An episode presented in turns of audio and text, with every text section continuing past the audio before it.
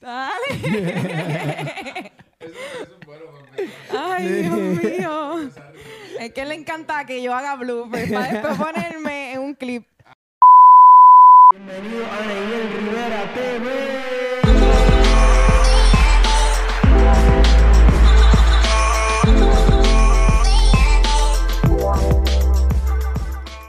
Bienvenidos, mi gente, a otro episodio de Neil Rivera TV. No le, no le hemos puesto nombre a esto. No le hemos puesto nombre. Vamos a ver si la gente nos ayuda a que pongan los comentarios a ver qué nombre le podemos nombre poner a a esta. a este Mucha gente ha dicho no, que si de pareja, que si de qué sé yo qué, bla, bla, bla. Pero yo creo que este es tu último video. Me estás votando. Bueno, tú empiezas a trabajar, después no quieres grabar video tarde. Es verdad. No sé. No mi, sé. mi horario es de 7 de la noche a 9. Después no de ahí ya no puedo si grabar. quieres que Andrea siga los videos, tienes que comentar un montón de veces para que se quede. Y yo creo que hasta sacarla de, de casa. Free Andrea. Pero ajá. en vez de Fripina. Ay, Dios mío, nenita. Free Andrea, por favor, en los comentarios. Pero, ok, vamos al tema inicial, que tú siempre te sales. Pero, ok. Eh, hoy vamos a hablar de la imagen de la iglesia La imagen de la iglesia. con inclinación o nos vamos No. tema neutral. Hasta donde, Neutral. hasta donde llegue. Sí. Sí. Presenta a los invitados. Hoy quiero este, darle la, la más cordial bienvenida a dos invitados que están con nosotros. Ya uno estuvo aquí, pero hoy tenemos el placer de conocer a su esposa. Y yo creo que va a ser una eh, conversación muy interesante. Y bueno, desde ahora vayan sacando la pila y libreta porque van a tener que apuntar literal. Ya, nos Sí. presentamos. Ajá. Con nosotros está Jazz y Cristel. Un aplauso. Se supone que ahí salen la- la- en el canal. La gente aplaudiendo y todo eso. Sí, sí. Porque el público de aquí como que no está No, pachoso, está- ¿verdad? Está recién casado. Está sin fuerza. Ay, Dios mío. Ay, Dios mío. Oye, no, de verdad, gracias. Gracias por invitarnos. Eh, hoy me siento súper emocionado de estar aquí con mi esposa, Cristel. Eh, yo voy a dejar que ella hable para que... Yo siempre hablo mucho. Ella habla un poco menos que yo, pero... Pero este es el momento, mi amor, para que tú hables. Hola, hola, gracias por la invitación, gracias por, por recibirnos, estamos contentos de estar aquí.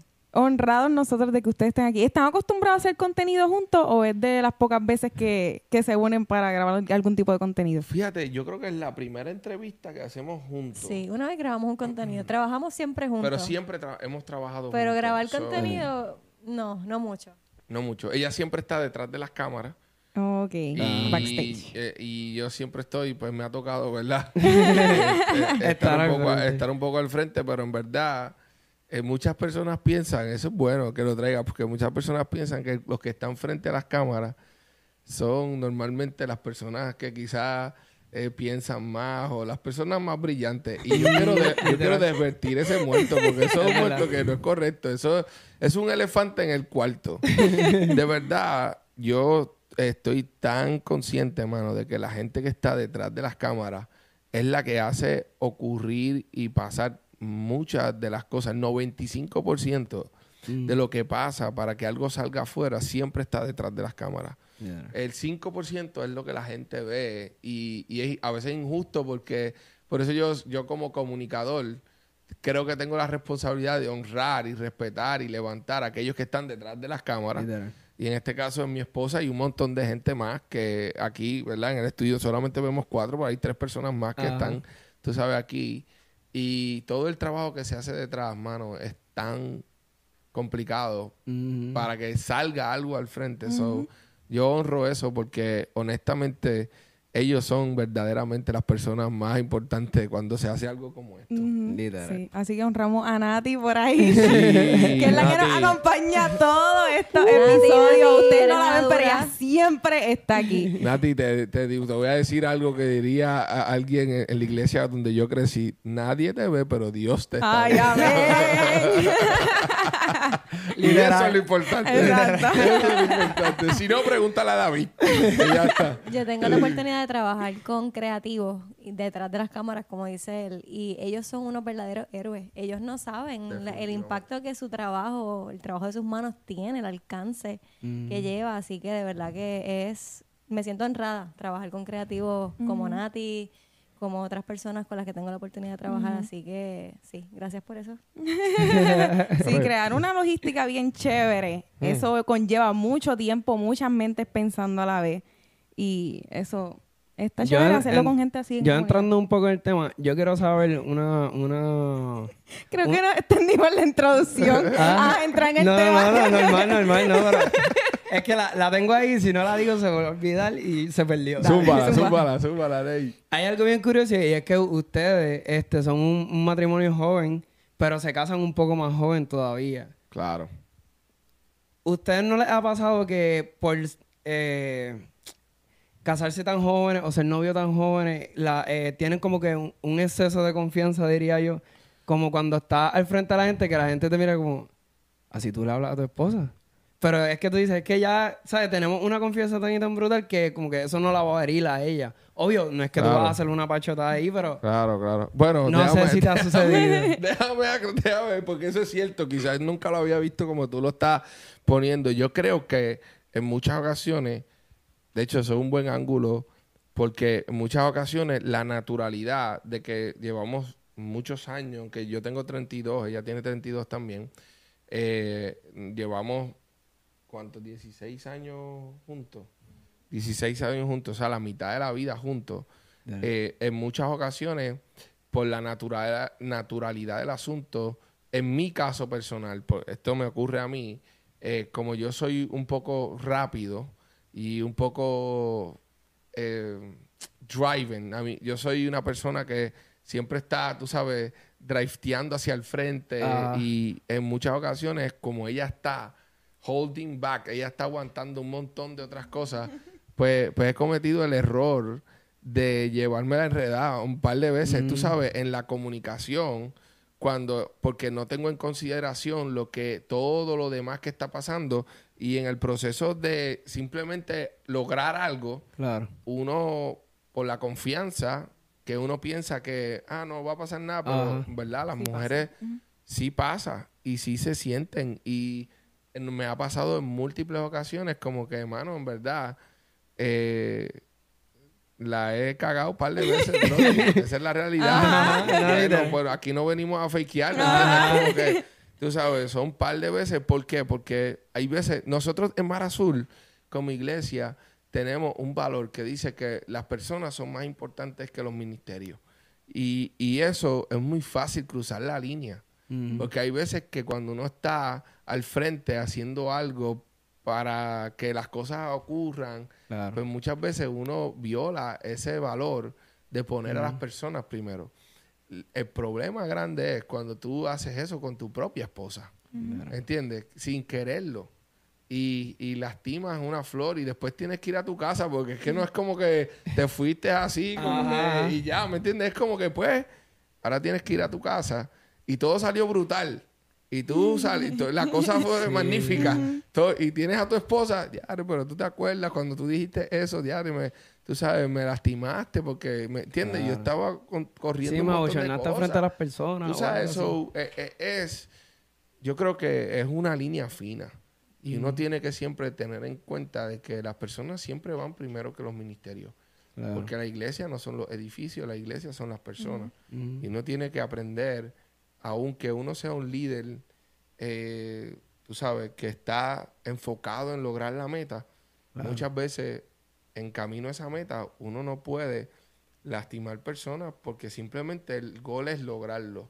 Si tú logras algo y en el camino te llevaste enredado dos o tres, la definición de éxito que tú tengas, tú sabes, honestamente está manchada porque te llevaste enredado a un montón de gente. No vale la pena, ¿ves? Y como que y todo el tiempo yo me estoy recordando a, nos- a, a- a nosotros y yo le hago que ella me lo recuerde, mano, que de verdad tengo que tener un poquito de más consideración por las personas, porque ellos- esas son las más importantes y más aún cuando estoy trabajando con mi esposa.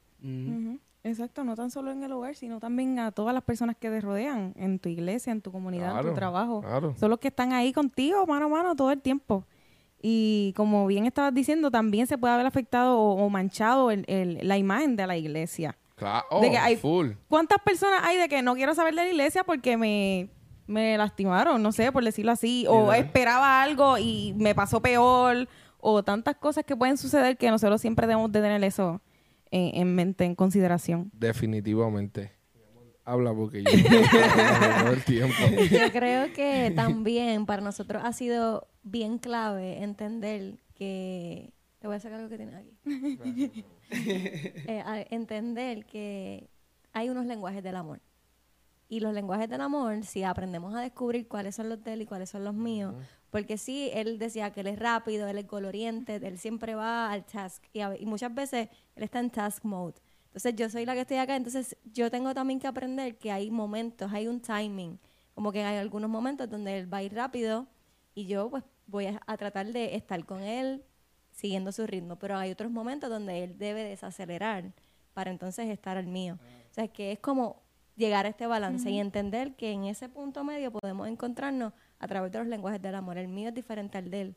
Y ha sido un proceso a través de estos 12 años de casado de entender que quizás como no son iguales los lenguajes del amor, pues quizás hemos amado mal en algunas ocasiones. Con la mejor intención. Con las Ajá, mejores intenciones, sin necesidad de querer lastimar ni nada, pero entenderlo para nosotros ha sido clave porque no es que es perfecto todo, pero estamos conscientes. Entonces, a medida que ha ido pasando el tiempo, hemos descubierto, por ejemplo, mi lenguaje del amor principal es eh, tiempo de calidad. Y para él es otra cosa totalmente diferente, palabras de afirmación. So, en algunas ocasiones, pues él me afirmaba, me decía cosas, pero para mí lo más importante es que me mire a los ojos, que bajes el celular, que estés conmigo. Y aunque tú estés en ese task mode constante, si yo te estoy hablando, al menos yo, yo quiero respetar también tu proceso, pero detente un momento en algunas ocasiones y mírame. Y eso es súper importante y súper valioso y también como que ese exceso de confianza, ¿verdad? Por el tiempo, tampoco es abusar de ella, sino tener en mente de que somos diferentes, somos mundos diferentes, pero nos necesitamos. Somos un equipo, somos un dream team, nosotros Sí. siempre lo llamamos. Soy yo necesito cosas que tú tienes y tú necesitas igualmente cosas que, ¿verdad? Que yo puedo hacer por, por él.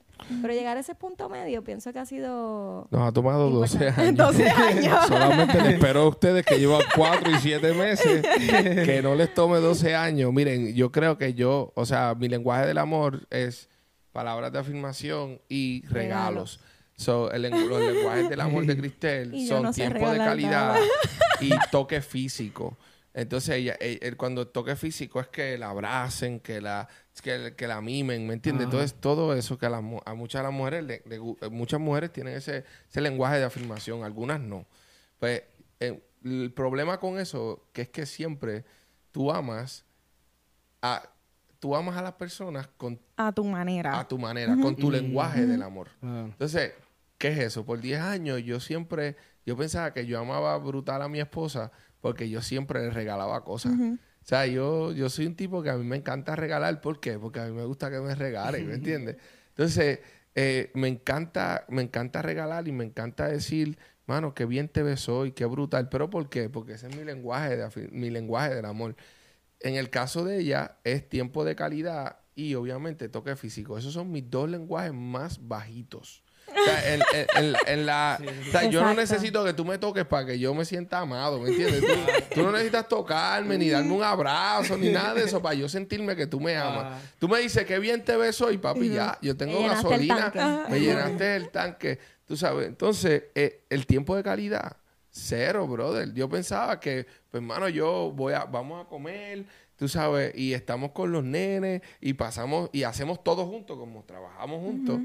Tú sabes, era como que ah, ese es mi tiempo de calidad y, y normal. Yo, eh, pues, yo espero que tú te sientas amada ahí, ¿me entiendes? Pero no, el tiempo para ella es ver una serie juntos, ¿me entiendes? Sentarnos. Y a- eso al principio fue bien. ¿Sabes? Roma, eh, Corintios 12, Corintios, Corintios que habla Sí. acerca del amor, 12. Primera de Corintios 13. Trece. Dice que el amor es paciente. Que el amor es, tú sabes, eh, bondadoso. Que el amor no es envidioso. Que el amor no se envanece. Tú lees eso y tú entiendes cuando tú tienes que amar a alguien que no tiene tu que no, que no habla tu lenguaje del amor, ¿por qué el, el amor es sacrificado? Porque es sacrificado, claro, porque tú tienes que aprender a amar a esa persona como ella se siente amada, no como tú te sientes amado. Y ahí es donde verdaderamente el amor, tú sabes, empieza a bragarse de verdad bien y tú empiezas a amar a tu esposa correctamente. Ha sido en los últimos dos años, yo creo, dos, tres años, que yo he aprendido a amar, tú sabes, a mi esposa de la forma correcta. Y ¿qué, qué me, qué me- qué me llevo de los, de los primeros 10 años? Que había una buena intención. No había un mal corazón. Pero no está, uno puede tener una- Claro. una, buena intención, pero a- actuar de una forma que no es productiva. Ujú. So, ahí pues ambos estamos aprendiendo y ha sido brutal. ¿Cómo, ¿Cómo la iglesia vio cuando ustedes se decidieron casar jóvenes? Ah, esa es buena pregunta. Y no, creo que en mi caso, en mi caso, pues yo era, li- era el líder de jóvenes de, de mi iglesia. So, muchas personas, o sea, uno está en la iglesia y uno quiere hacer las cosas bien, ¿me entiendes? Claro. Uno quiere preguntar, uno quiere. So, para nosotros fue como que, pues yo le voy a preguntar a un par de gente, a ver, que nos digan como que cuál es su opinión. Y muchas personas nos dijeron que no. Eh, que no era el momento. Teníamos 20 años. Y yo lo entiendo. Mis papás estaban asustadísimos, como que, ya, de tú te vas a casar. Tú apenas acabas de empezar a estudiar en la universidad. Son muchas personas nos dijeron como que la mejor decisión era esperar. Eh, pero nosotros estábamos convencidos de que queríamos casarnos. Y, su- y en contexto su noviazgo empezó a los 16, ¿verdad? A los Sí. 16. So, ya a los 20 años teníamos cuatro, Cuatro. años de novio. Claro. So, si usted tiene cuatro años de novio y usted no se quiere casar, usted es un sinvergüenza. Pónchalo, pónchalo. Eh, eh, eso, eso quizás me pueda traer, tú sabes, hola, pero se lo digo aquí, se lo digo en cualquier lado, porque Claro. si usted tiene cuatro años conociendo a la persona que usted piensa que es la, la persona de su, que usted va a compartir su vida, usted no Claro. quiere dar el paso. Esta es la Perdiste lista que el siempre tiempo, perdiste los cuatro y años. Andrea siempre te dicen, la gente que no se quiere casar siempre te dice, no, pero es que yo estoy esperando que tenga un trabajo. Tener que seguridad. tenga- tener Una seguridad. supuesta seguridad. Mm. Mire, mi hermano, si usted es creyente, los creyentes no tenemos seguridad de nada más que de la vida eterna. De la vida eterna. Jesús le Y dijo, tenemos Jesús que le dijo- estar todo el tiempo ahí. eh, eh, de, los- de los mensajes más duros de Jesús le dijo, porque ustedes se preocupan por qué se van a poner, o porque se van a vestir, o qué Ay, van a sí. tomar, o qué van a- a comer. No son los pajaritos del, no, los pajaritos del campo y Dios los alimenta. ¿Me entiendes? Entonces, cuando yo escucho a alguien así, yo escucho a alguien que de verdad tiene miedo, ¿verdad? A enfrentar la responsabilidad de amar con compromiso. ¿Me entiendes? De, de- de amar con fidelidad y de amar, tú sabes, eh, no por emoción, sino por decisión. Porque el matrimonio es una decisión Sí. de amar. Y yo creo que a las parejas jóvenes muchas veces no tienen claro que las relaciones de noviazgo son con propósito a matrimonio. O sea, si tú estás en una relación que tú no tienes un propósito a matrimonio, salte de ahí. O sea, si tú llevas un año, años y tú hablas con la persona de, de ese tema y su respuesta es, ¿sabes qué? No, no creo. En verdad, sal de ahí. Probablemente Corre. no, no está, corre.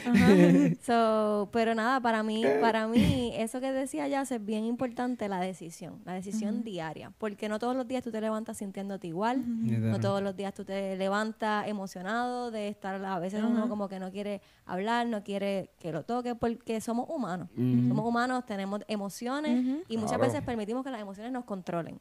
So, yo pienso que ese punto de la decisión es súper esencial y vital que todos los entendamos porque las maripositas se van volando. Cuando las mariposas Sí. ¡uh! se van. Tú sabes. Pero lo que queda cuando las mariposas se van es la decisión de amar. De tú mirarlo a los ojos y decir, no importa que hoy el día se vea difícil, mañana nos vamos a levantar mejor, vamos a levantarnos, las misericordias de Dios se van a renovar para nosotros y vamos nuevamente a intentarlo, a intentar amarnos bien Claro. por la decisión. Es una decisión de confianza. Es como la gente con Jesús, es lo mismo. Tú sabes, el evangelio no se trata de lo que tú y yo podemos hacer. ¿Me entiendes? No se trata, nunca se ha tratado de nuestras propias fuerzas o de nuestras habilidades. Eh, el evangelio se trata de confiar en que Jesús está con nosotros. ¿Me entiendes? Y que, y que Él se entregó por nosotros para que nosotros pudiéramos tener acceso a una vida no, no sin problemas, a una vida en donde los problemas tienen una oportunidad de encontrar, ¿me entiendes? Eh, paz en medio de eso. Eh, puedes encontrar tranquilidad, puedes encontrar sabiduría, ¿me entiendes? Puedes encontrar a Jesús en medio de tus problemas. Entonces, las personas quieren supuestamente, ¿verdad?, tomar la decisión de casarse y de, de tener una relación, pero no quieren confiar. No quieren confiar en Jesús, en verdad. Eh, y que al final cuando nosotros nos casábamos no, no, había ninguna promesa, no teníamos un trabajo, ¿me entiendes? No sabíamos que hoy íbamos a estar aquí, ¿me entiendes? Que íbamos a trabajar en la iglesia, para la iglesia, para construir la iglesia, que íbamos a hacer tantas cosas. Teníamos un trabajo, un 8 a 5, ¿me entiendes? En, en Plaza Las Américas, ambos trabajábamos y la realidad, la decisión siempre fue, mira, si nos tenemos que comer un Whopper de Burger King, ¿me entiendes? Pues nos los comemos juntos. Y el día que podamos comernos el churrasco y la langosta, juntos también, Claro. ¿me entiendes? Y siempre ha sido la, la decisión de, no importa donde sea o como sea, lo importante nunca va a ser el, el, el- el ambiente, siempre va a ser que nosotros estemos juntos. Si Claro. nosotros estamos y Jesús está, nada más importa. Esa es la, la parte más importante. Claro, Que Jesús esté. que Jesús esté. Que Él sea el tronco de nuestro árbol, porque sin eso no, no podríamos dar fruto. No estaríamos conectados a la fuente. So, para nosotros, desde el principio dijimos, ok, nos vamos a comer el Whopper, pues nos lo comemos juntos. Churrasco, pero lo más importante era que Jesús estuviese en nuestra, en nuestra relación. Que pudiésemos acudir a Él y mirarnos con misericordia el uno al otro, porque, oye, Claro. No somos perfectos. Y cuando uno se casa joven, pues todavía hay muchas cosas que uno está aprendiendo, Van Claro. creciendo juntos. creciendo juntos. Exactamente. So, es, es, necesita a Jesús. Necesita a Jesús en tu relación para que verdaderamente puedas crecer y dar fruto Claro. y a conocerse y amarse bien. Cuando, cuando ya yo, yo escuché esta respuesta de ellas cuando él vino la, la vez pasada, pero quiero saber la tuya. Él le estaba contando que cuando él, él eh, va a salir de su trabajo, que va a empezar en el ministerio, el ministerio era menos que su trabajo. O sea, lo, lo que iba a estar Sí, haciendo en la iglesia. como tal. Ajá. El ingreso eh, monetario, de dinero. Este, ¿cómo es tu reacción a, a la- al ver que, que él va a, a salir a lo mejor de un ingreso bueno que podía estar haciendo a tener algo menos y a estar sirviendo? Porque el que conoce cómo se trabaja en la iglesia, te pueden poner, no, vamos a estar hasta las 10, pero en realidad es casi 24/7 lo que uno hace, porque cuando tú no estás trabajando con la gente, pues estás pensando qué le voy a decir a ellos, o qué voy a hacer, o tengo que pensar en, eh, en esta idea, bla, bla, bla. Son muchas cosas que pasan tras bastidores. So, ¿Cómo es tu, tu primera impresión o cómo lo tomaste cuando él te dice, mira, voy a dejar el trabajo y voy a hacer esto ahora? Mira. Honestamente, la respuesta más honesta es que Dios ya había preparado mi corazón. Brutal. Dios ya me lo había dicho, o sea, de tantas maneras. Qué brutal, no me esperaba esa respuesta. Eso está tan brutal. Literal. Eh, trato, o sea, lo, lo digo, tú sabes, así, porque es como que fue real para nosotros. el el más escéptico que estaba de ese proceso era él. Oh, wow. Él en todo momento era como que no, como porque para darte un poquito del backstory, nosotros en ese punto de la historia ya teníamos a los dos nenes, Andrea y a Mateo, pero un poco antes, obviamente Mateo ahí tenía como cinco o seis meses, ah, ya tiene cinco, Dios mío, cinco años, Eh, pero nosotros habíamos, en ese momento, antes de tener a Mateo, nosotros habíamos dicho si en algún momento nosotros fuéramos a tener otro bebé, queremos que yo me pueda quedar en casa, porque con Andrea Ok. yo estuve trabajando full time todo el tiempo hasta que ella cumplió sus tres años. Y entonces para mí fue bien difícil el proceso de la maternidad trabajando. O sea, yo admiro y a las madres trabajadoras increíblemente, porque lo experimenté y es bien duro. O sea, salir a la calle, dejar a tus niños cuidando con otra persona. So, siempre hablábamos de que si tendríamos otro bebé nos encantaría que yo me pudiera quedar en casa. Pues Dios preparó como que el, el terreno completo y antes de entrarnos que estábamos esperando a Mateo, que fue el año antes de María, del huracán, eh, pues yo decido renunciar a mi trabajo y el ingreso más alto de la casa obviamente era el de jazz. So, íbamos a estar bien, estábamos seguros, Dios había provisto en ese momento. So, yo estaba tranquila y decía, todo va a Sí, estar todo va a estar bien. O sea, Dios, tú has preparado el terreno para esto. Fast forward al, do- al 2017, llega María, cierran todas las tiendas, Yasmani obviamente está en la calle, pero sorprendentemente, no sé si la otra vez lo contó, no me, no me recuerdo, pero la tienda seguía diciéndole mes tras mes por cinco meses te vamos a pagar aunque la tienda esté cerrada.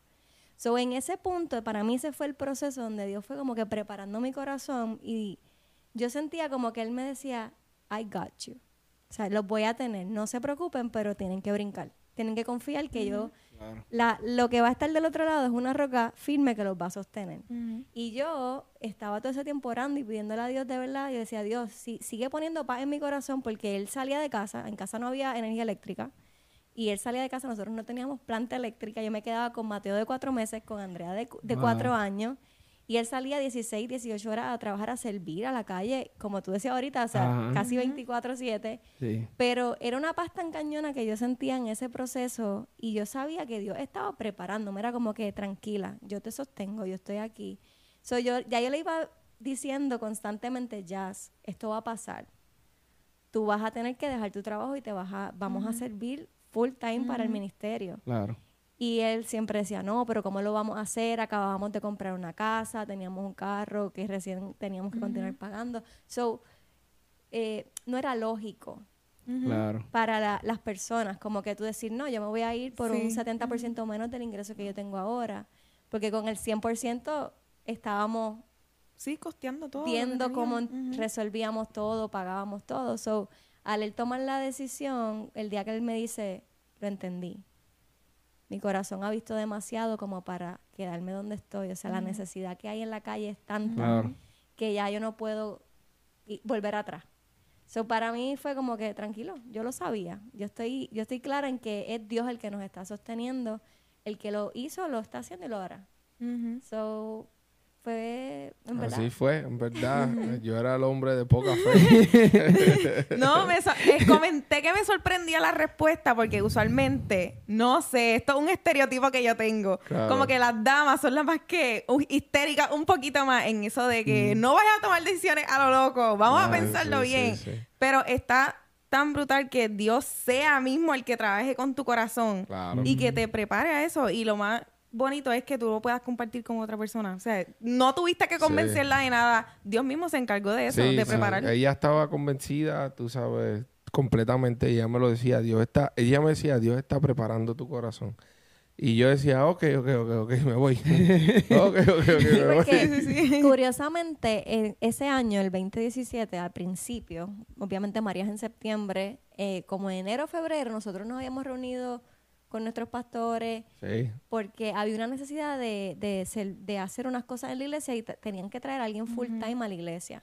Y una de las preguntas que nos hizo, ok, ¿ustedes estarían dispuestos a dar ese salto? Y en enero de ese año, o sea, par de meses antes, la respuesta fue no. Porque no estábamos listos en ese momento. Pero Dios es Dios. Mm. Y nos preparó esos quizás seis, siete meses. O sea, el mismo año la decisión fue radicalmente diferente y ver la mano de Dios moviéndose y que realmente yo te tengo que decir que estos últimos cinco años de mi vida han sido los mejores cinco años de toda nuestra vida. esa es la realidad. Es la realidad. Con menos, haciendo menos, Dios ha hecho más. y eso es un principio, hermano, que quizá alguien puede, alguien puede llevarse de lo que, de esta hermosa audiencia que ustedes tienen, hermano, porque a veces, Ney, yo viví desde los 17 años trabajando como un loco para, para traer eh, el sustento a mi casa, porque pues, yo no tuve, ¿sabes? Yo no vengo de una familia pudiente, ¿me entiendes? Claro. Yo vengo de una familia que fajona, que todo el mundo se faja por lo suyo. Sí, hay que trabajar. Y, y yo me he fajado, me fajé, me he fajado, tú sabes, hasta ese punto. Y esa, esa temporada en nuestra vida, eh, el Señor nos enseñó, hermano, que, que cuando tú decides hacer menos y confiar en, en Dios, poner tu confianza en Jesús, es ahí donde Dios puede hacer más en tu vida. Y más en todos los sentidos. Entonces, yo, nosotros nos vimos como que, wow, o sea, tomamos este brinco, saltamos al aire, Mm. tú sabes, el Señor nos, nos, nos sos- nos sostuvo y nos ha sostenido por estos cinco años y, y no es mentira cuando Cristel dice tú sabes, de verdad han sido los mejores cinco años de nuestra vida en cuestión de tiempo, de lugares donde hemos ido, donde antes no podíamos hacer vacaciones, ¿me entiendes? Tú sabes, hemos ido, hemos visitado, Dios ha sido tan fiel. Pero de ahí yo lo único que saco es cuando tú puedes confiar en que cuando tú haces menos, Dios puede hacer más. Es ahí donde tú empiezas a ver la bondad de Dios en tu vida y te hace todo el sentido porque tú dices, ¿cómo Dios va a hacer si tú le quitaste el trabajo de Dios y lo dijiste, Dios, tranquilo, yo me encargo, dame ese Mm, trabajo, yo lo sí, voy a hacer por mi propia fuerza, Claro. échamelo aquí en el bulto y después tú estás burn out, cansado porque no puedes, no sabes cómo descansar. Claro. Pero es que tú le dijiste a Dios, mano, yo me voy a encargar de esto. Y ese fui yo toda mi vida hasta mis 28 años. ¿Entiendes? Pero cuando decidí hacer menos para hacer más, para que Dios pudiera hacer más, Mm. el cambio ha sido increíble, hermano. Increíble, increíble. So, No, y- ujú. Ay, No, perdón, no, que no, yo no, interrumpo a la no, gente. no, es que hablábamos en el episodio anterior, no, el anterior, de que cuando dejamos que Dios alinee, nos alinee como a su sueño, a su voluntad, es cuando realmente vamos a poder experimentar esa vida plena en Él. De poder experimentar sus promesas y sus bendiciones a la máxima potencia. Sí, una cosa que, que yo sentía, ¿verdad? En ese proceso de transición, era como si nosotros nos hubiésemos montado en un globo aerostático. No sé si saben cuál es. Ustedes saben que esa es el, el- la transportación más inestable porque depende del viento, literalmente. Y recuerdo que en esa temporada eh, hablábamos acerca de esto y era como que estábamos en ese globo y teníamos que esperar que el viento soplara para ser dirigidos. Claro. So, era el viento representa Dios en nuestra vida y esperarlo era como que confiar en que el viento va a soplar. Él nos va a dirigir, Él nos va a llevar. Y mientras tanto, es hermoso porque puedes disfrutar el view, puedes realmente vivir esa plenitud de vida, pero tienes que confiar que el viento va a soplar. No tienes el control. No, para donde Dios quiera, llévame. Exactamente. Y a veces eso suena como que sonaría, a veces para algunas personas que son freak al control, suena irresponsable hacer eso. Sí. Y yo te entiendo. Si tú eres alguien así, yo te entiendo. Porque, I mean, I've been there and done that también. Ajá. So, so, sí, mano. Y suena irresponsable, pero a veces confiar en Dios es, para el mundo, es irresponsable. Para la Ajá. cultura es ilógico, no hace lógica. Pero, pues, para los que creen, tú sabes, en Dios, para los que creen en Él, para los que creen que Él murió y resucitó, I mean, eso no te suena ilógico. Eso no te suena completamente un disparate. ¿Entiendes? Que alguien muere y resucite. Y ahora viva dentro de nosotros a través de su Espíritu Santo. Entonces nosotros los, los que siguen a Jesús, los que son discípulos de Él, debemos saber que hay cosas en nuestra vida que para la cultura van a ser ilógicas, que para la cultura van a ser parte de una locura, ¿me entiendes? Pero es ok, esa es la forma en que Dios puede mostrarse. Sí. Es la única forma en que Dios puede mostrarse a la gente. Y Dios puede hacer más con nuestra rendi- rendición hacia Él que con nuestra ilusión de control. Porque el control es una ilusión. Tú crees que tienes las cosas agarradas por el sartén, entonces, por el mango, pero realmente no, no es así. Entonces, en esa temporada fue como que, ok, ese acto de fe que estábamos haciendo iba a ser el catalítico para que algo extraordinario sucediera. Pero teníamos que tener la valentía de dar el salto. Punchline. Literal. No, pareciera, pareciera loco confiar en Dios y en sus planes, pero lo más cuerdo que nosotros podemos hacer de poderle... No, este, ellos, ellos hablan de, de ese, de ese proceso y del año específicamente. Y me encanta porque ese año 2017 eh, he notado que muchas personas, también en mí, pasaron como cosas bien claves, fundamentales. en las vidas de cada persona. So, Qué brutal. está brutal que Dios pueda como, eh, no sé, alinear a tanta gente o poner el corazón dispuesto a tanta gente y cambiar sus vidas o su manera de pensar en muchas cosas en un mismo año. O sea, eso también pasa como ahora en pandemia, que mucha Claro. gente sacaron eh, nuevos talentos, a lo mejor no sabía que hacían algo y ahora lo hacen. Emprendieron. Ajá. Exactamente. Y eso está brutal. Está brutal es que pase como en, en tantas personas. No, es casi... Estoy aquí con la mente Sí, y. Dios lo hace ¿por qué? porque Él quiere usar nuestros dones para la edificación de su iglesia. Literal. No el Dios no lo hace para nosotros glorificarnos, ¿me entiendes? Dios lo hace porque hay una necesidad, ¿me entiendes? En la iglesia que tiene que ser edificada a través de los dones que tú tienes y que yo tengo. Claro. Los dones no son para nuestra edificación. Fíjate que hay, hay- hay- Pablo sanaba a las personas, Mm. pero le pidió a Dios que lo sanara de su aguijón y Dios le dijo, bástate mi gracia.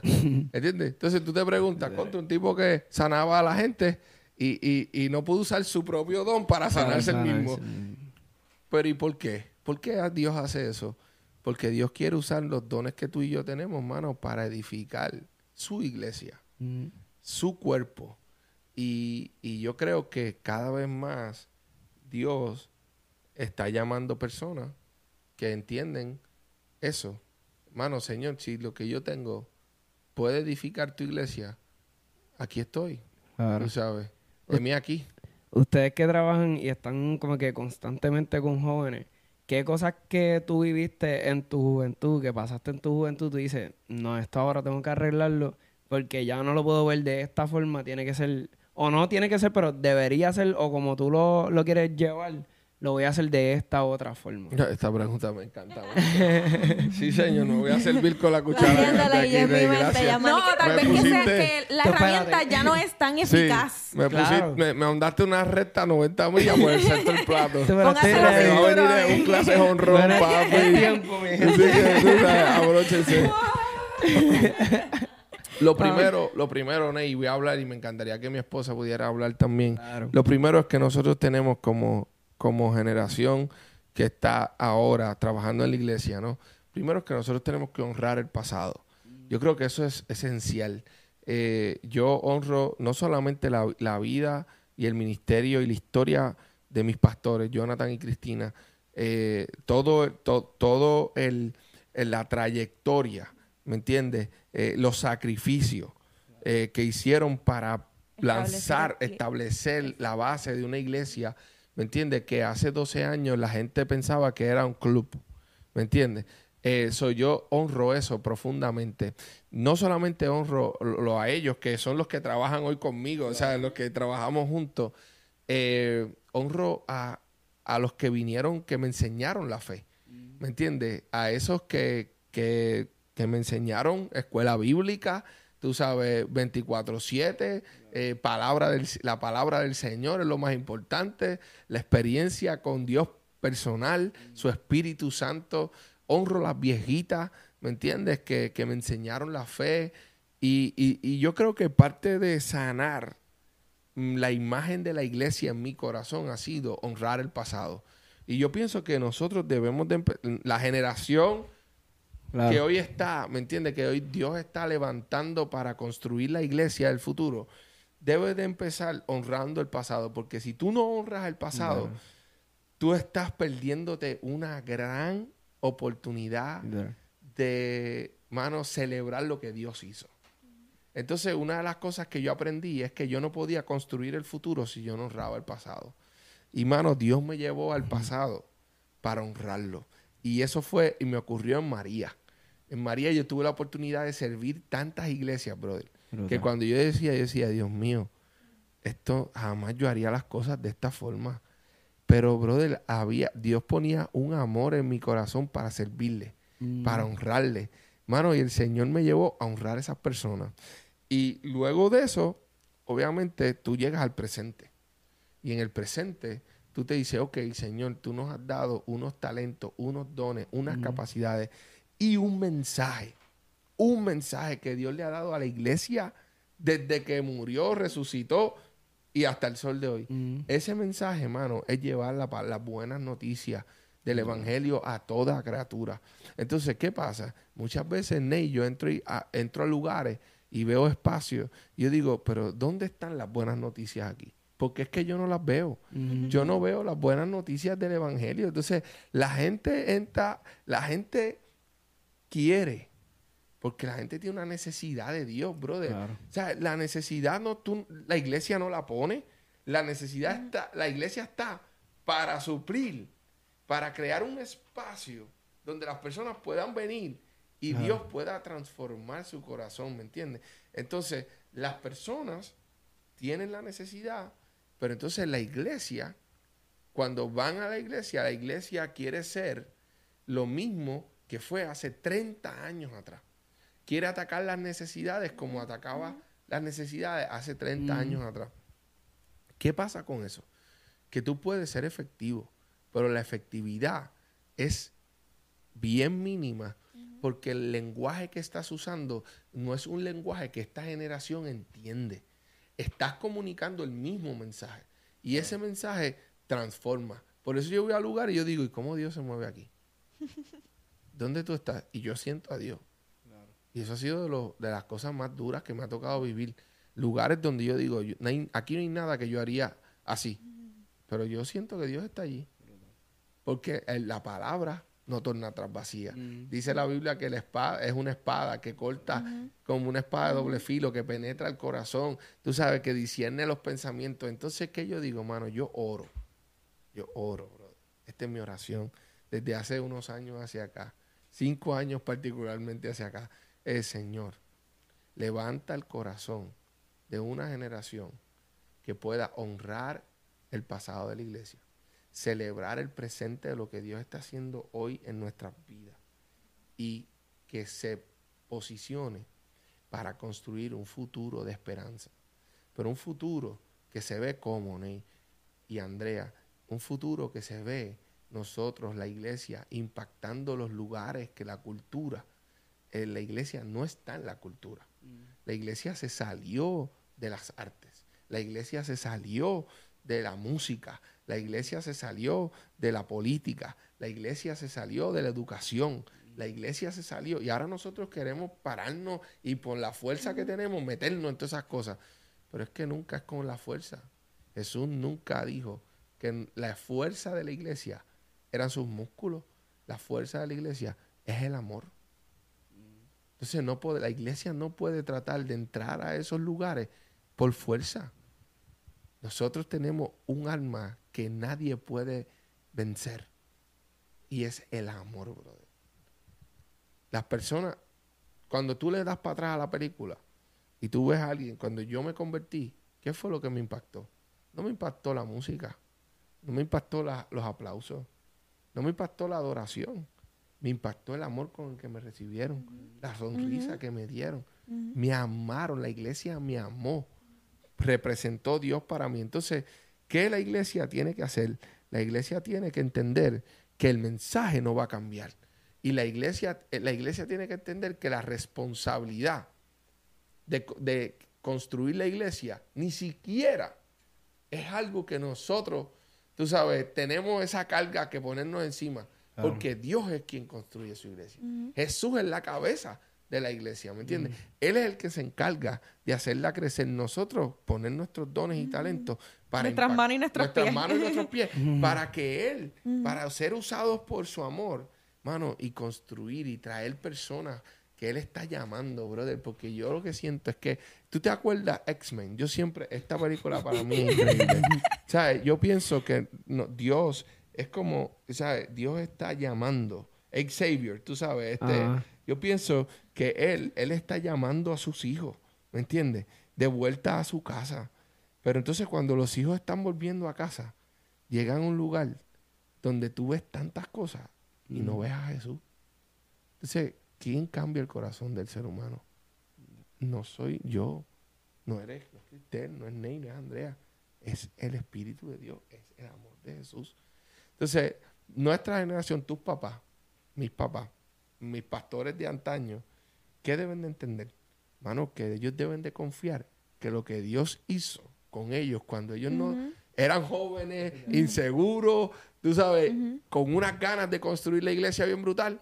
Dios les dio la sabiduría, Dios los guió, Dios los levantó, los llevó y ellos pudieron cumplir con la misión que no es nuestra, es de Jesús. Claro. Y ahora, ¿qué tienen que hacer? Nuevamente, papi, confiar que este negocio no es de nosotros. Esto es un negocio del cielo. Esto es un negocio que lo administra el cielo y lo construye el cielo. So, ahí es donde... Casi nada. ¿Verdad? Te amarraste bien, ¿verdad? Yo creo que las personas no tienen un problema con Jesús, las personas tienen problemas con la iglesia. Y es, es por eso mismo, porque se ha quitado bastante del medio de la ecuación el amor.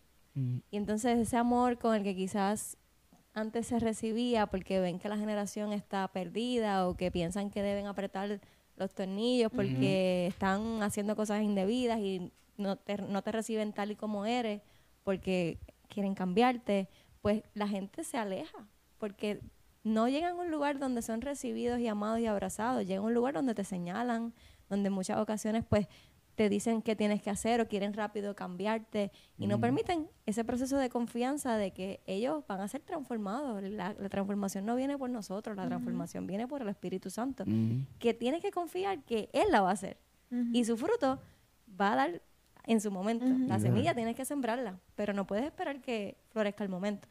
Tiene que ser un proceso de, de germinación, un proceso de crecimiento Literal. y tienes que recibirlo como está. Y dar ese amor, extender ese amor desde el día uno. Así que... Me recuerda ¿Qué? mucho Ah. Ay, estoy interrumpiendo. Me recuerda mucho al testimonio de papi, que no es mío. Dice, yo lo voy a contar aquí sin pedirle permiso. Él eh, toda su vida había sido criado en la iglesia, en el evangelio, y pues por cosas de la vida se apartó. Eh, pero ya luego él adulto, ya con nosotras grandes y todo, él vuelve nuevamente a, a la iglesia, a sus caminos. Y recuerdo que él, eh, lo primero que le, como que le chocó, lo- le impresionó, fue con el amor y el afecto que los recibieron. Mm. Y él siempre recuerda una dama que lo saludó. Hola, ¿cómo estás? Beso y abrazo. Y así. Y eso fue lo que lo marcó a él para permanecer en la iglesia. Incluso aún permaneciendo en sus vicios. Porque Mira, él no brutal, pudo eh, eh, como ser libre de eso como al instante. Qué bruto. Y En todo ese tiempo él permaneció aún con sus vicios dentro de la iglesia por ese amor que estaba recibiendo. Acho, Y eso uh, hace tanta diferencia porque es, es eso mismo, es recibirte tal y como estás, tal y como eres, sin intención de cambiarte. Puedes pertenecer sin creer, sin verte igual. No tenemos que ser iguales, podemos ser diferentes, podemos pensar diferente, pero que el amor en las cosas esenciales debe ser lo que nos une. a, ve- a veces, honestamente, yo pienso que la iglesia le da más importancia a la obra del enemigo que a la obra de Dios. Entonces, como que si nosotros no podemos tener el amor suficiente para sostener a alguien que está en su pecado, ¿me entiende? Que, que no sabe cómo salir de un vicio, Mm. que no sabe cómo salir de una adicción, que no sabe cómo recuperar su matrimonio, ¿me entiendes? Y, y, no- y- y- la iglesia no está ahí para levantarlo, para sostenerlo cuando él no puede caminar, cuando él no puede ni siquiera gatear. Y lo único que nosotros podemos hacer es señalar y decir, tú estás haciendo esto, tienes que cambiar, tienes que hacer esto, tienes que hacer lo otro. Pues, pues mano, es una vara tan grande que ni siquiera esa persona va a decir, pero pues esto no es para mí. O sea, esto es para otros, esto es para gente santa. Para otros perfectos. Para otros perfectos. Sin pecados. ¿Me entiendes? Entonces, eh, eh, eh, yo digo, pero ¿cuándo fue que nosotros le, le, le, le tenemos miedo a la obra del enemigo en la vida de las personas cuando Jesús vino a romper eso? O sea, si, ¿cómo Sí. nosotros le tenemos miedo? Porque esto es lo que decimos, no, eh, tienes que cambiar porque si no, el diablo se mete por aquí y por allá y por allá y te daña y una manzana podrida te daña toda la sien. ¿Cuándo fue que Dios nos llamó a tenerle miedo al diablo? ¿Me entiendes? Real. Tú sabes, ¿cuándo fue? ¿Cuándo fue que le perdimos la idea y el concepto de que el diablo no fue el que resucitó de los muertos?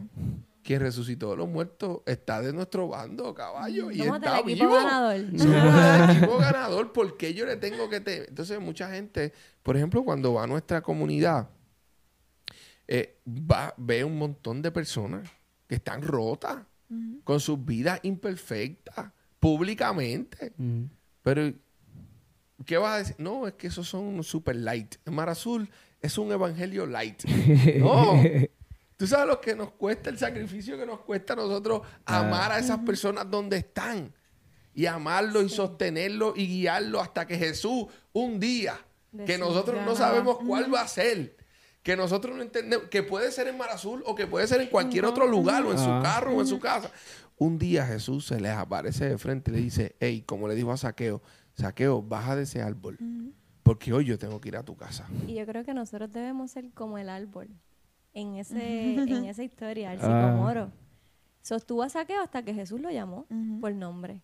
Pero muchas veces no queremos hacerlo porque es pesado, porque cuesta, porque es como que sale de tu zona cómoda, ir más allá y realmente extender la mano y amarlo y sostener a una persona. Sí. Pero si somos el sicomoro en la historia, vamos a sostener a las personas sobre nuestras ramas hasta que Jesús los llame por nombre. Es que leemos Corintios 13, La papi, jefa- que leemos Corintios 13 y lo leemos al papagayo. Sí. Pero cuando tú lees eso, el, a- el amor, ay, papá, No pasa nada. Jesús Todo está bien. Se está Ay, pasando ay, algo ay. en el ambiente. cuando, cuando, cuando tú lees Corintios y tú dices, ok, esta es la definición de amor por la cual debe ser guiada mi vida. Nosotros nos gusta cambiarle el nombre del amor por nuestro nombre. Exacto. Y leerlo, Cristel es paciente, Cristel es bondadosa. Y si tú, y hay muchas cosas que todavía no, no lo soy, o, o hay días que no lo logro. Pero si estamos conscientes de que ese nombre, ese amor, es tu nombre lo que va ahí, uno puede vivir, mira las cosas desde otra perspectiva.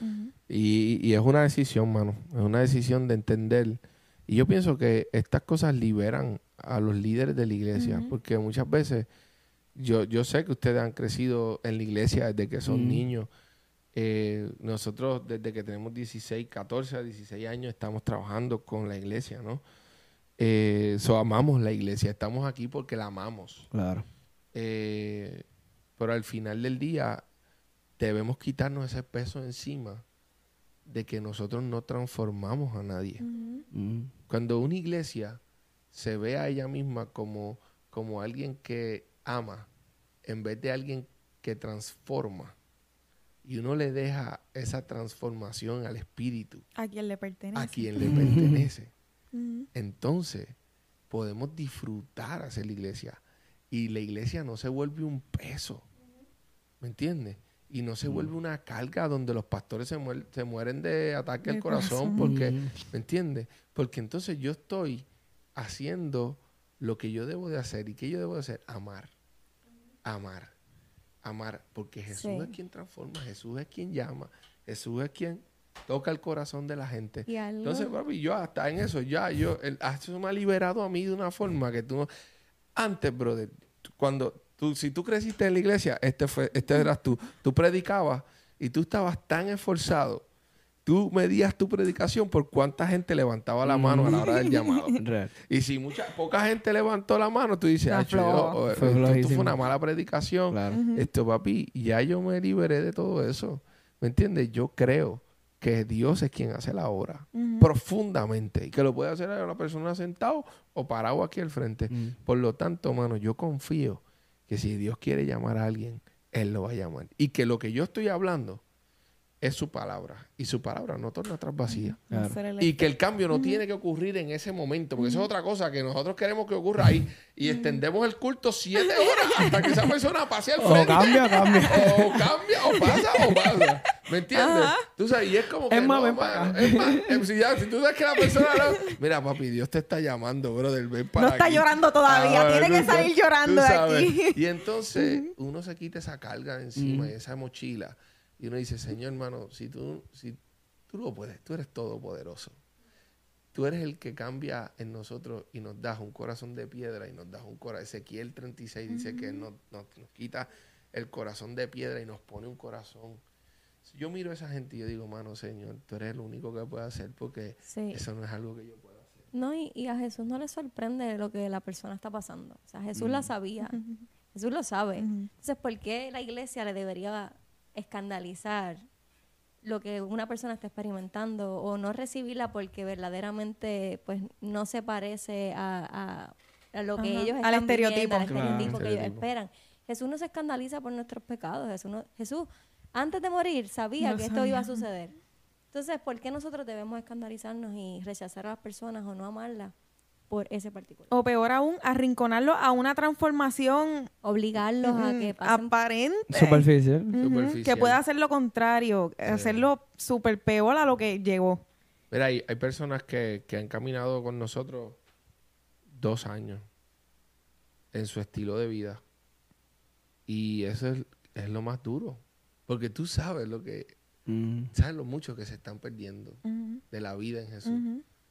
Pero hermano, es- caminan. Y hay un día, hay un día, brother. Hay un día que el Señor, este, es el- este fue su día, su día de salvación. Y lo entendieron. Y te dicen, al fin lo entendí. Y cuando eso pasa, no tienes que hacer más nada por el resto de tu vida porque ya, ella lo entendió. O sea, Mm. hay algo, Sí. hay un clic, ¿me entiendes? Que jamás y nunca se va, se va a ir, ¿me entiendes? Porque fue el Señor. Lo que pasa es que muchas veces nosotros sentimos la presión de hacerlo nosotros. Sí, y hay algo importante ahí también. En eso que tú dices me recuerda a la oruga. La oruga, eh, hay gente que ha estudiado esto y dicen que cuando tú le haces un, una prueba de ADN a la oruga, la oruga, el ADN de la oruga es, la- es de una mariposa.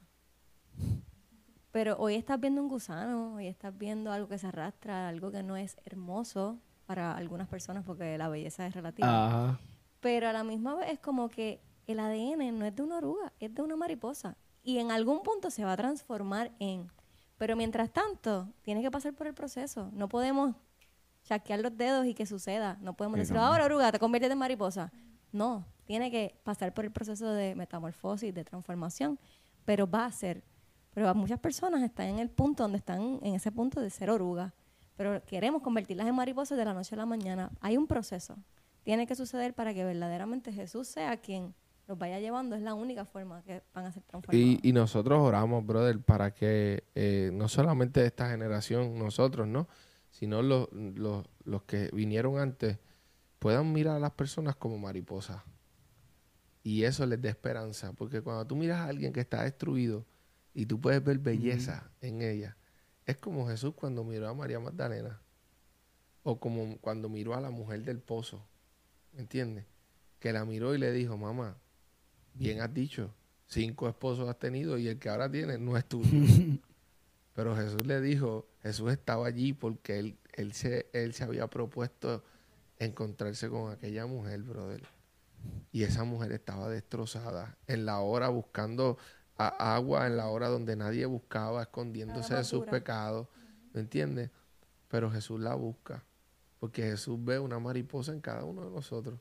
pasa es que nuestros ojos naturales, eso se lo dijo Samuel a, a- a Sa- a Sa- a Saúl, a, Esa- a Esaí cuando fue a, ungir a sus hijos, le dijo, recuérdate, tú miras lo que miran los hombres y los hombres miran lo exterior, pero Dios es el único que puede mirar el corazón. Y muchas veces, a veces cuánto no- cuántas mariposas nosotros hemos desechado porque parecen orugas. Y simplemente es que no pudimos ver como Jesús ve. Entonces, yo oro para que nosotros podamos ver como Él ve. Antes, antes de, de tener como esa, o sea, de, de, de sanar, ¿te acuerdas? Hace ratito lo dijiste que pudiste sanar y, y- y entender y amar el, el pasado. ¿Tuviste como encuentros con otras personas por tu pensar y ellos pensar de otra forma? Como que, qué sé yo, llegaron a criticarte o a... o a- Yo creo no que, sé. yo creo que sí, o sea, siempre ha sido como que siempre al estar en una posición de, de- de ir a construir la iglesia al futuro, ¿no? Mm, Siempre uno está, y yo en eso yo honro a mis pastores, Jonathan y Cristina, porque ellos han estado, tú sabes, en el fuego mucho, porque ellos decidieron, eh, como nosotros se casaron súper jóvenes también, y desde muy joven tenían este llamado para construir algo diferente claro. y, y, y al ellos tomar la decisión de, de mano, pararse en la brecha, porque Jonathan, su papá era pastor en Asamblea de Dios, o él pudo ser un pastor de Asamblea de Dios, claro. ¿me entiendes? Pero él quería, junto a sus amigos, sus 12 amigos, ¿me entiendes? Valientes, querían lanzar algo diferente, porque Puerto Rico necesitaba una iglesia diferente. Y tuvieron la valentía de lanzarlo. Y él, junto a Cristina, lanzan Mar Azul. Y estos 12 tipos, 12, 12 amigos, lanzan Mar Azul. Y desde el principio siempre ha sido esta idea de, no, eso es una iglesia para jóvenes. Eso es lo primero que la gente dice. Mm. Eso es una iglesia para jóvenes. La gente no sabe que allí van viejitos de 85 años, brother. Eh, es una iglesia para jóvenes. Segundo, no, allí, las, allí lo que se predica es un evangelio light. Eso es un montón, porque no hay tú sabes, moños volando, ni, ni hay cultos que duran cuatro horas. ¿Me entiendes? Los servicios duran una hora y quince. Y si Dios se va a mover, que se mueva en una hora y quince. ¿Me entiendes? So, al final del día, brother, eh, ha tomado 12 años. Y hoy creo que la iglesia en general puede mirar a Mar Azul como un referente hacia la próxima generación. Y eso ha tomado muchas conversaciones difíciles con líderes que no entienden lo que nosotros hacemos Mm. y por qué lo hacemos. Y cuando tú no entiendes algo, lo primero que tú haces es que tú lo criticas, porque no lo entiendes. El ser humano no es que no entiendo algo.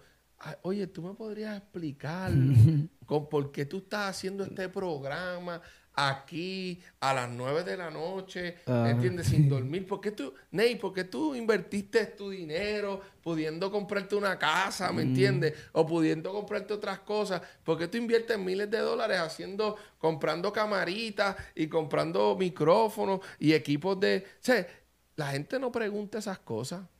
La gente no quiere saber lo que hay dentro de tu corazón, el sueño. La gente dice, este tipo es un loco. Ese tipo, olvídate de eso. Yo, yo no entiendo, pues yo voy a criticar lo que no entiendo. Pero la gente obviamente no, no se detiene y dice, oye Ney, ¿qué hay detrás de... Andrea, ¿qué es lo que hay detrás de todo esto? Si la gente lo escuchara, un café, decir, hermano, yo estoy haciendo todo lo que puedo hacer para alcanzar a los que están lejos. Mm. ¿Me entiendes? Y esta es mi forma. Estos son mis tres centavos en esa, en esa ecuación. Y si la gente se sentara con ustedes y escuchara eso, estoy seguro que vinieran y a- apoyaran más el programa. Claro. ¿Me entiendes? Dijeran, wow, lo que ellos están haciendo. Pero cuando la gente no entiende, critica. O sea, la gente no entiende por qué yo hago un podcast en una tienda de, de tenis. ¿Me entiendes? Y, y, me, y, y- y- y estoy con los tipos que no van a la iglesia. La gente no entiende eso, por lo tanto, ¿qué debe hacer la gente? Pues criticar, decir, a ese tipo es un loco, mira, anda tenis con pecadores y anda con esa gente que están Mm. locos.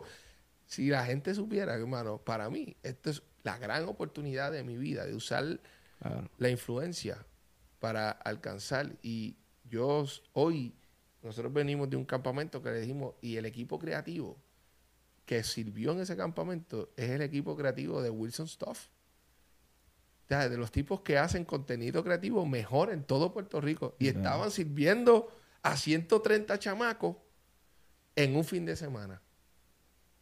Y tú me preguntas por qué yo hago lo que hago. Pues por eso hago lo que hago. Porque creo que la gente es sucia, que la gente es rota, que la gente que la, el, el mundo piensa que no tiene esperanza.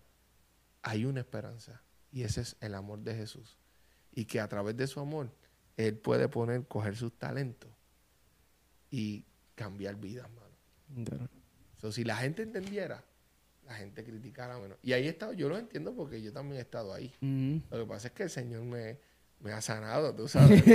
Ah, yo, estoy trabajado, hablando, yo estoy hablando desde un corazón Sano. sano, ¿me entiendes? De un corazón sano que ha aprendido a honrar el pasado, Claro. celebrar el presente y construir el futuro. No, y la parte más difícil es como desaprender. Porque ya tú vienes con esa estructura, tal vez, como te criaron, como te formaste, qué sé yo, en tantas experiencias de vida que uno tiene. Y cuando llega, llegar hasta esta mentalidad en la que tú estás ahora es desaprender muchas Sí. cosas.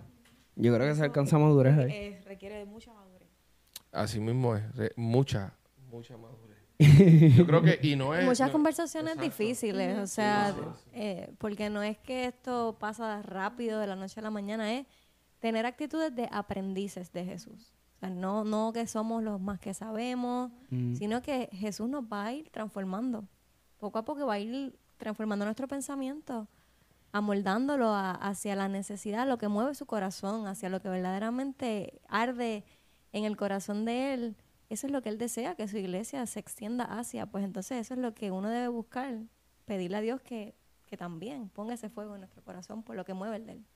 Y, y yo creo que tener una actitud, eh, lo que Dios ha hecho a través de todo esto, junto a, nu- a nuestros amigos pastores, ¿verdad? Eh, todos los, los campus pastors de Mar Azul, los pastores generales, Jonathan y Cristina, es que nos ha puesto en una posición humilde para bendecir y ser un canal para la iglesia.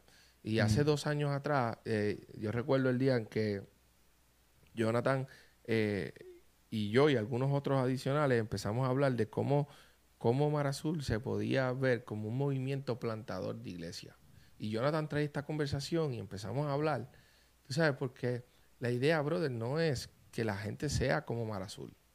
Nosotros no queremos que la gente sea, o sea, nosotros. Las iglesias son diferentes, ¿me entiendes? Es como, una, como tú ir a una casa y hay tres hermanos y tú entras a cada cuarto de cada hermano y es diferente, tiene su toque diferente. Entonces empezamos a hablar esta conversación de cómo nos podríamos convertir en una iglesia que se convierte en un movimiento plantador de iglesia. Y ahí es donde surge este sueño de traer a Puerto Rico una conferencia eh, que ayudara a líderes, pastores jóvenes y pastores ya viejos en este asunto a tratar de pensar en, cómo pueden ver la iglesia como un movimiento en donde ellos ayudan a que el evangelio sea plantado en todos los lugares, ¿me entiendes? Y, ahora, en agosto, esto es una noticia bien fresca. Eh, es bastante exclusivo. Siempre pasa sin pedirlo. El 19 y el 20, el 19 y el 20 de agosto, me encantaría que pudieran ser parte de ella. Pero viene una conferencia que se llama Exponential. Exponential es una, una organización de Estados Unidos que se encarga de la plantación de iglesias.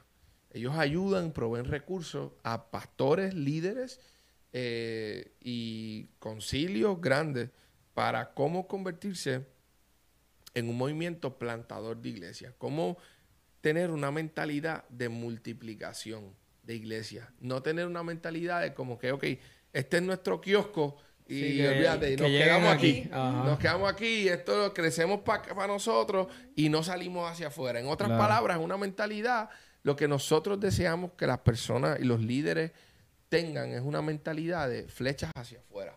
¿Sabes? Una mentalidad de, de, mano, lo que tú tienes es brutal. Pues, ¿cómo tú lo llevas hacia afuera? Y esta conferencia se llama Chispa. Chispa. Y vamos a traer varios recursos de afuera eh, para que hablen en esta conferencia. Y me encantaría que alguien que está viendo este podcast y dice, mano, yo siento que Dios me ha llamado a, levantar una iglesia, a plantar una iglesia. O yo soy líder de joven y quiero aprender más de cómo... De, eh, ¿Qué días eran? 19 y 20 de agosto. De agosto. O sea, eso es un mes. Esperemos poder estar ahí. sí, tú sabes, eso para los que nos escuchan, mano, debe ser una oportunidad inmensa de poder. Va a ser en, en Guaynabo. Tú sabes, va a ser un ano el viernes por la noche y el sábado hasta mitad del día. Eso tampoco te va a coger todo el sábado pero va a ser una herramienta brutal para esos pastores y líderes para que puedan, bueno, si tú quieres construir bien, pues tú tienes que educarte. Claro. todos invitados.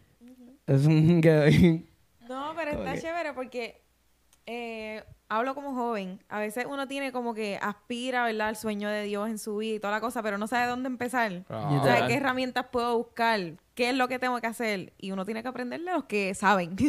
Sí, de los que ya han pasado, por, ahí también.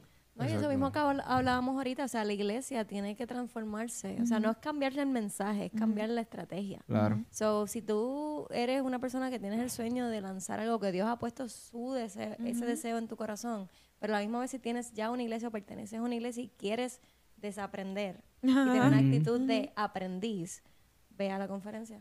Va a estar bien buena. Eh, va a ser una, va a ser brutal para, incluso para personas en la iglesia. Yo siento un gran, gran peso sobre los empresarios en la iglesia. Yo siento que por muchos, muchos años nosotros hemos visto, la iglesia ha visto a los empresarios cuando hablo de la iglesia, la institución, ¿no? Ha visto a los empresarios como una herramienta, mm. como una herramienta salvavidas para salvar proyectos, para alcanzar. Y yo estoy tan opuesto a esa mentalidad. Yo creo que los empresarios, Dios les ha dado un don de hacer riquezas. Esto es lo que yo creo, ¿me entiendes? Ah, si usted no lo cree, no hay ningún problema. yo pienso que eh, los empresarios tienen un don y ese don es crear riqueza. Y Dios se lo dio para que ellos pudieran crear el futuro de la iglesia también con ese don.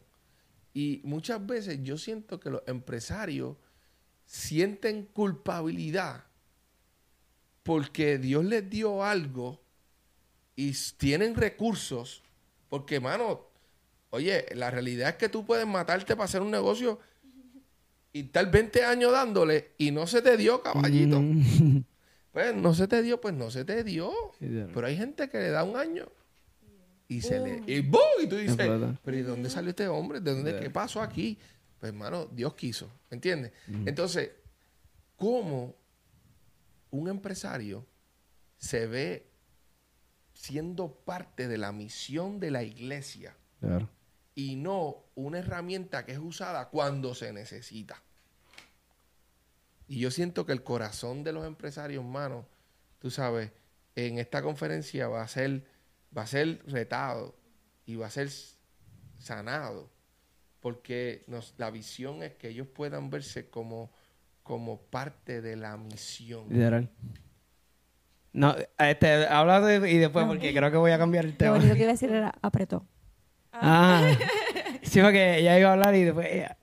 No, no, mete No, pero eso, eso, quería eso- dejar eso, eso claro. también va, va ligado, y yo, yo creo que te escuché hablar de eso una vez, a lo de los, los- como Gabriel y en sí, como práctico, que siempre lo utilizaban como un recurso para atraer jóvenes Exactamente. y no como, vamos a ponerlo así, la... la, eh, no, no quiero decir la... Ministro del Señor. Exacto, exacto, literal. Claro, literal. que así.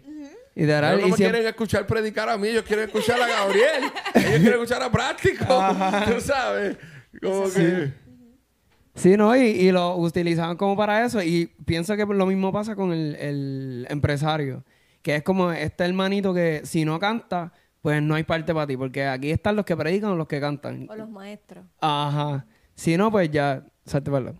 Y no debería ser así, mano. Porque es tan espiritual lo que ellos hacen. Mm. Y debe ser tan pastoreado igualmente. Pero a veces ellos sienten que ni siquiera pueden ser pastoreados porque, pues, hermano, al final del día yo tengo algo, yo no sé ni cómo manejar tanto, tanto volumen, tanta riqueza, ¿me entiendes? Tan- Porque es que hay gente que es así. Eh, no, es que no podemos pensar. No es el caso de nosotros, pero... No, no, pero, tú ¿sabes? Bro, pero, o sea, no es el caso, pero hay gente que lleva sí, sí, 15 sí. años y tiene sus Sí. recursos. No, brutal. ¿Cómo ellos se sienten que lo que Dios les ha permitido construir es para honrar y construir la iglesia de una forma que ellos se sienten parte de que ellos están, tienen una oportunidad de unirse a la misión de Jesús para construir su iglesia y no es que ya después como yo tengo y la única forma de hacer esto es esto, pues entonces yo tengo que dar. Me tengo que sentir en la cuando debe ser una invitación abierta, debe ser algo que deben hacer naturalmente. Genuino. ¿Me entiendes? Genuino, ¿me entiendes? So, nada, si usted es empresario, Dese la vuelta para allá. Así que anótelo por ahí en agenda. 19 y 20 de agosto. Ahí está. La Lo- chispa. Hay que ponerlo por ahí en abajo, por ahí los de estos.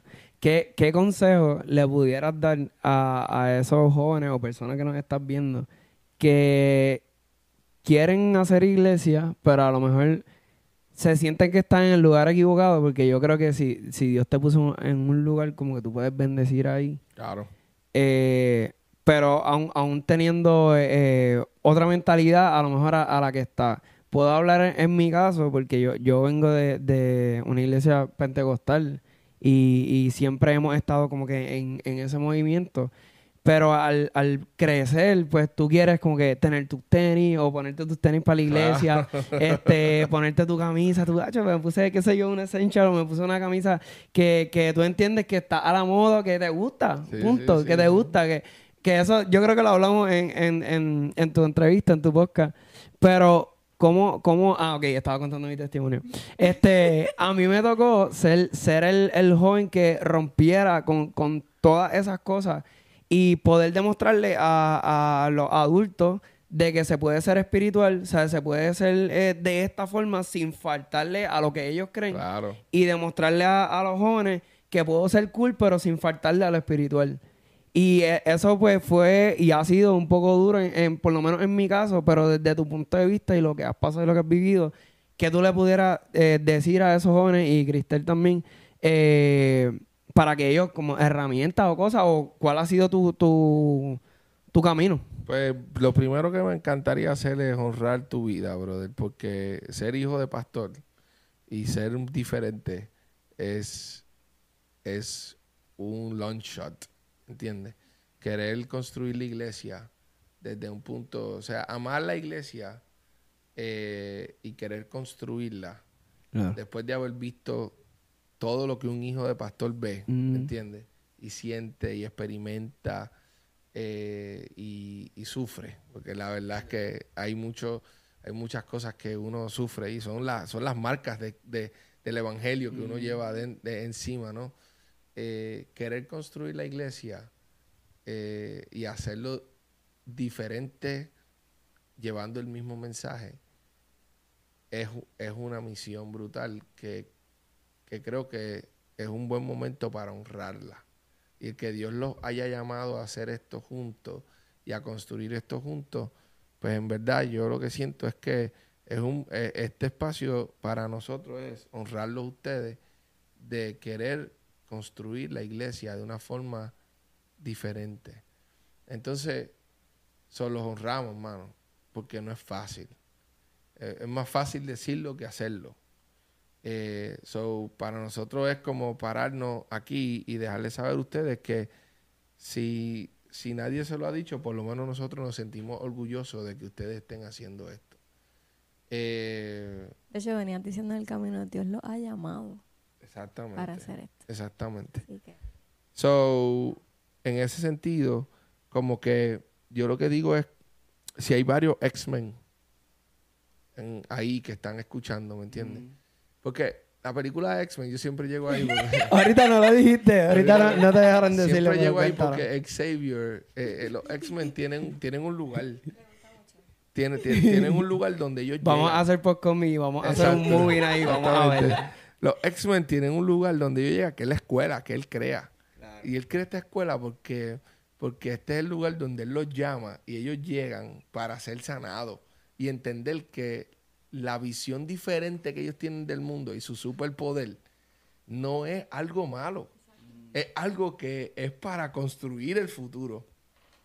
Entonces, yo creo que de Dios, mm, por muchos años, y siempre lo va a hacer, siempre va a levantar en el corazón de, de la próxima generación sueños diferentes, maneras diferentes de llevar su palabra, maneras diferentes de comunicar el evangelio. Eh, y ahí tú tienes, por ejemplo, a Keropi, a Kainos, y tienes los muchachos que hoy cantan reggaetón, que hace 20 años eso no existía. Eh, y tienes toda una gama de comunicaciones que hoy diferentes que antes no existía. Eh, los podcasts, que hace cinco años nadie, nadie usaba los podcasts como un medio de, de comunicación y de transmitir el evangelio. Entonces, todos esos sueños diferentes, sea, yo creo que, tú sabes, si tú eres uno de esos que piensa así, que Dios ha puesto algo, lo primero es que, mano, tú debes escribir esas cosas, ¿me entiendes? Y debes de, de confiar que el Señor las ha puesto. Número uno, debes de hablarlas. Cuando yo, yo pensaba de la iglesia y lo veía diferente, yo lo hablaba con mis amigos. Y decía, mira, ¿qué tú crees si hacemos esto? ¿Qué tú crees si hacemos un servicio eh, en la glorieta de la escuela? Y ahí cantamos dos o tres, dos, dos o tres coritos y predicamos la palabra y vamos a ver qué pasa, ¿me entiendes? Y sorprendentemente, ahí en el corito de la escuela, Dios llamaba a las personas al arrepentimiento. Entonces, si Dios ha puesto sueños, lo primero que tú debes de sentarte y decir, ok, gracias Señor, porque tú has puesto sueños diferentes en mi corazón. Y lo segundo es que, hermano, debes de comunicarlos, hablarlos. Y siempre hay gente que quiere matar tus sueños, siempre. Eso, no hay- eso, eso es hay un montón. Hay muchos que quieren matar tus sueños. Y es entender también que eso es parte del proceso, porque esa gente en vez de, en vez de, tú debes de usar su intención de matar su sueño, tu sueño, como una gasolina para que tú sigas buscando la manera de alcanzarlos. Eh, y siempre en el camino te vas a encontrar con alguien que te dice, loco, eso no está tan loco, o nada. Tú puedes intentarlo. Vamos a hacer hasta yo te ayudo. ¿Entiendes? Y caminar, caminar y preguntar hasta que encuentres par de locos que quieran, tú sabes, hacer lo que tú quieres hacer y que encuentren en eso visión, que encuentren en eso propósito y, y hacerlo, mano. y buscarlo. Y a veces, a veces es triste porque, pues, para alguien puede ser que vaya a la iglesia y se lo diga a su líder y le- su líder no lo, no lo entienda, no lo vea. No, no, no seas un, un- un subordinado y quieras hacer las cosas a tu manera. O sea, respeta, lo, respeta los rangos. O sea, respeta los rangos y, se- y aprende a ser humilde. ¿Me entiendes? Eh, porque todo tiene su tiempo. Y todo es hermoso en su tiempo. Así que si uno respeta, uno dice, mira, mano, no lo entendió, pero de- vamos a seguir hablando, vamos a seguir preguntando, Claro. porque alguien a lo mejor me puede dar perspectiva. Y uno encuentra eso, si uno no se rinde en el camino, no lo encuentra. Y ahí los sueños se anidan en un nido y empiezan a crecer y a crecer y a crecer hasta que se vuelven una realidad. So, yo creo que para los que piensan diferente, deben de tratar de buscar y encontrar esa casa de donde está el gran Xavier, Ujú. que te dice, mano, llega hasta aquí, llega hasta aquí, y aquí vas a encontrar gente que tú dices, diare, es que yo no soy el único loco, nada. Aquí te está también loco también, y ama al Señor, Ah. y, y quiere servir al Señor profundamente, y ama su palabra, y ama predicar el Evangelio, pero lo quiere hacer de esta forma. Mm. Pues allá estos dos locos que se unen a hacer algo por Jesús. Te amo. Yo creo que algo bien importante, dos cosas. Lo primero es que nunca esperes estar totalmente listo para empezar. Punchline. Lánzate, lánzate como estás porque el Señor es quien te va a equipar. ¿Sabes? Porque entonces es lo que hablábamos ahorita, confía en que no es por tu habilidad, no es por tu conocimiento, no es por lo mucho que tú te prepares, no es por lo mucho que tú crees que sepas, en realidad es por Él. So, lánzate, porque lo segundo que te iba a decir era, si te vas a lanzar, no empiezas en cero, empiezas en Dios. Y ahí realmente eso es un- la mejor línea de comienzo que vas a poder tener. Nunca vas a estar en cero. Varios punchlines ahí. Sí. El mejor como primer cinco. paso. Dios. Y lo tercero es bien atado a lo que él decía, de encuentra esos locos que, que crean en ti, o sea, haz comunidad.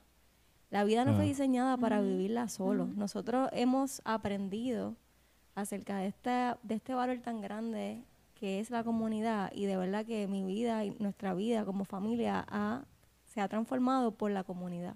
Obviamente Jesús, pero la comunidad ha jugado un Claro. papel, un rol súper importante, porque no estás solo, sanamos a través de la comunidad, podemos conectar a través de nuestras vulnerabilidades y para nosotros, ¿verdad? Alguien que nos está escuchando y que quizás piensa que no sabe qué hacer, si lanzarse, piensa que está en un lugar que quizás no lo entienden. Pienso que esas tres cosas, entender que no empiezas en cero, empiezas en Dios y que no debes hacerlo solo, es algo que deberían tomar en consideración. Amén. Yes. Brutal. No, no se le puede añadir a eso porque no lo, dañamos. No, yo, yo creo que también este tengo la responsabilidad de, de casi hasta medio hacer lo mismo que ustedes, en, en sentido de que ver lo que ustedes están haciendo por tantos años y, y el amor que le tienen a Dios y lo, que ella esté súper preparada como lánzate, olvídate de eso, qué sé yo qué. Eh, es brutal. O sea, yo creo que eh, es importante también saber eh, qué pareja tienes a tu lado para que Claro. esa pareja en el momento adecuado pues pueda decirte, ok, estamos asustados, pero si Dios llamó, Dios nos va a respaldar. Y eso está brutal. Por eso, si llevas más de cuatro años, loco, cásate ya. Si no te acuerdas de nada de este podcast, Ah, si llevas cuatro años de novio y no te has casado, por- a menos de que tengan, de que te hiciste novio a los 12 y estás en 16. ya otro no. contexto. Pero, es más, déjate y vuélvete a los 20 y cásate. No, mentira, no, no. Pero si llevas más de cuatro años, brother, de verdad que tú la estás Sí. pasando apretado. Tú estás apretado, tú estás apretado. Nadie- es bien importante tener esa persona que, que te ayuda a Claro, construir, a construir claro. tu futuro, a construir este tu familia, a construir este el amor entre parejas. Eso es brutal, hermano. Y yo, yo creo que al principio de nosotros fue como estarnos bien asustados en todo lo que iba a pasar. Pero poco a poco este va Dios eh, acomodando todas las cosas. Y hay algo que, que me encanta y a veces me da mucho pacho y es cuando mi esposa me dice, por favor, ora por mí. Y eso a mí me destruye porque yo digo, si ella supiera como que cuánto, ya aquí soy vulnerable Sí, aquí en este es momento. Muy bien, Habla. muy bien. Pero yo, yo, dir- yo digo como que si ella supiera cuánto ella me, me agarra a mí en, en muchas Claro, cosas Claro. Y que ella me esté diciendo como que ora por mí, yo deberías ponerme tú la mano.